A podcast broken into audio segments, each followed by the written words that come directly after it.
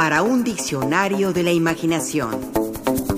Guía rápida de historias y palabras. Ana.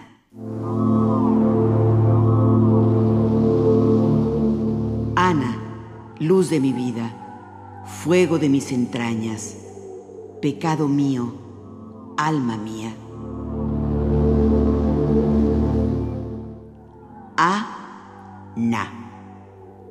La punta de la lengua emprende un viaje de dos pasos, paladar abajo, hasta apoyarse. En el segundo, en el borde de los dientes.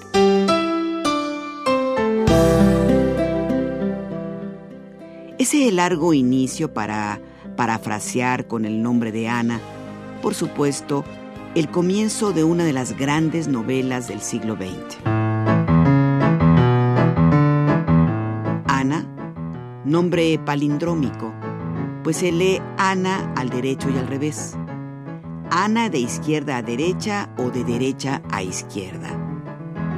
El de Ana de Ana Bolena y de Ana Estuardo, de Ana Frank, de Ana Karenina, de actrices como Anita Ekberg, Ana Mañani o Ana de Armas, de bailarinas como Ana Pavlova, de grandes pensadoras como Hannah Arendt, de deportistas como Ana Gabriela Guevara, de escritoras como Ana Pavlova Barikova, Anne Rice, Ana Clavel, Ana María Shua, Ana García Bergua, Ana María Matute o Anaís Nin, pues Anaís es otra de las variantes de este nombre como Annette.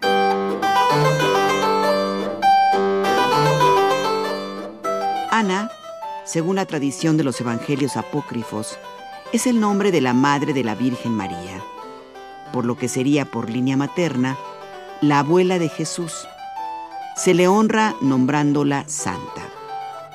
El festejo de Santa Ana ocurre el 26 de julio y se celebra según lo acordado en el Concilio Vaticano II en 1969 junto con San Joaquín, su esposo y padre de la Virgen María.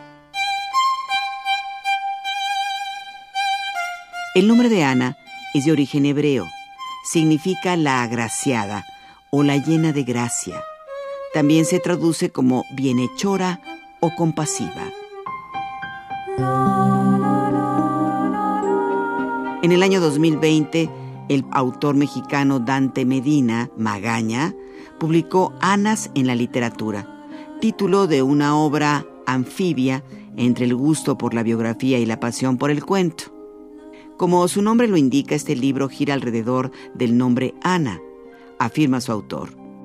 Me di cuenta que siempre en mi obra aparecía un personaje que se llamaba Ana.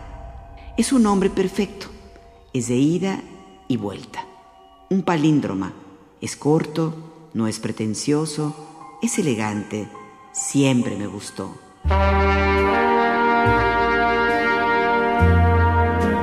En efecto, mucho antes que este libro, Anas en la literatura, Dante Medina empezó a escribir otro cuyo nombre sería La Dama de la Gardenia. Empezó a bosquejar un personaje de nombre Ana. De esos bosquejos iniciales fueron saliendo unos textos que vieron la luz en una columna semanal en el periódico Siglo XXI de Guadalajara que más tarde publicó como poemas en un volumen titulado Maneras de describir a Ana. De este libro, publicado en 1995, donde el nombre de Ana aparecía en minúsculas, es el siguiente poema. A Ana no hay que buscarla donde dice que está. Ana siempre está en otra parte a veces se queda mirando una ventana, como si enamorada de un fantasma. A Ana le encanta el aire, piensa constantemente en los aviones. Ana casi no come, toma whisky y tiene el pelo castaño, el pelo largo. Si alguien ve a Ana, dígale que alguien, o más bien dicho yo, la está buscando. Para escribir Anas en la literatura, Dante Medina se acordó que hay muchos escritores que han tenido una Ana en su vida y se puso a buscar las Anas de esos escritores que a él le gustaban. Una de estas Anas es Ana Freud, hija de Sigmund y de su esposa Marta. Nació en 1895, escribe Dante Medina. Desde niña padeció trastornos alimenticios y depresión. Acabó siendo una gran psicoanalista infantil. El nombre de Ana Freud, casualidad o no, tal vez provenga de la famosa paciente cero de Sigmund Freud, cuyo estudio, análisis y tratamiento dio origen a lo que hoy conocemos como psicoanálisis. Se trata de la famosa Ana O. Esto informa David Medina. Ana O llegó a la consulta de Joffe Brauer en 1880, a los 21 años, y fue diagnosticada histérica. En sus ataques olvidaba su lengua materna, el alemán, y solo hablaba y entendía el inglés. Un texto en italiano o en francés y ella lo leía automáticamente en voz alta en inglés. Breuer le derivó esta Ana a Freud y juntos le dedicaron una graciosa novela en su libro Estudios sobre la histeria. Con su verdadero nombre en la vida real, Berta Pappenheim fue una defensora de los derechos de las mujeres. Consignan los cocineros ingleses James Hillman y Charles Boer en la Cuisine de Freud, publicado en 1985, que Ana O, además de otros variados síntomas, por ejemplo, el ficticio embarazo histérico, pasaba periodos en los que solo podía comer naranjas.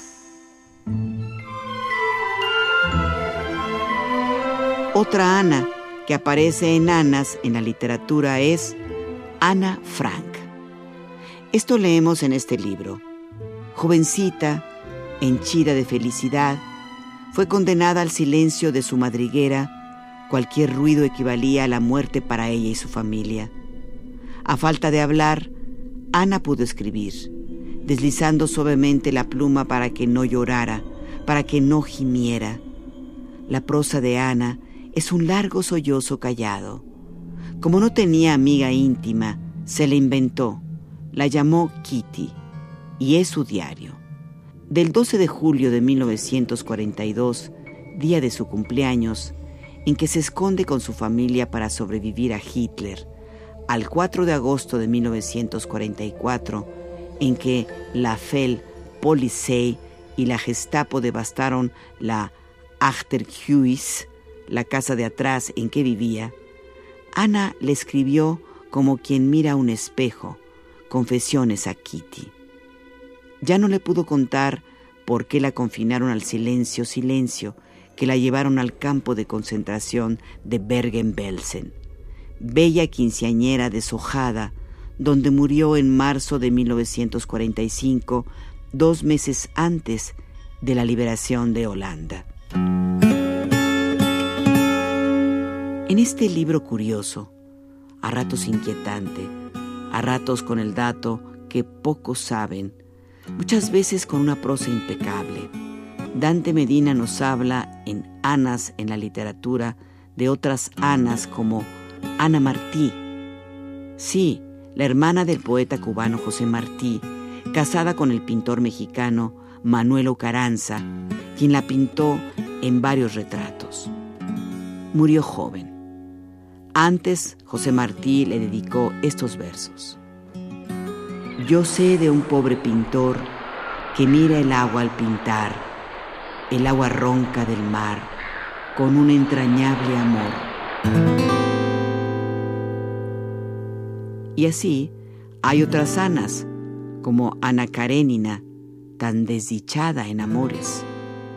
Una prostituta de nombre Anne, a quien amó Thomas de Quincy, Ana Delve, la estafadora rusa, Ana Berta Lepe y su célebre belleza, Anne Sullivan, la milagrosa maestra de Helen Keller, sorda y ciega de nacimiento. ¿Y usted qué Ana recuerda? Participamos en este programa Juan Ramírez, Lourdes Mugenburg, María Eugenia Pulido, Mauricio Carrera y Pilar Muñoz.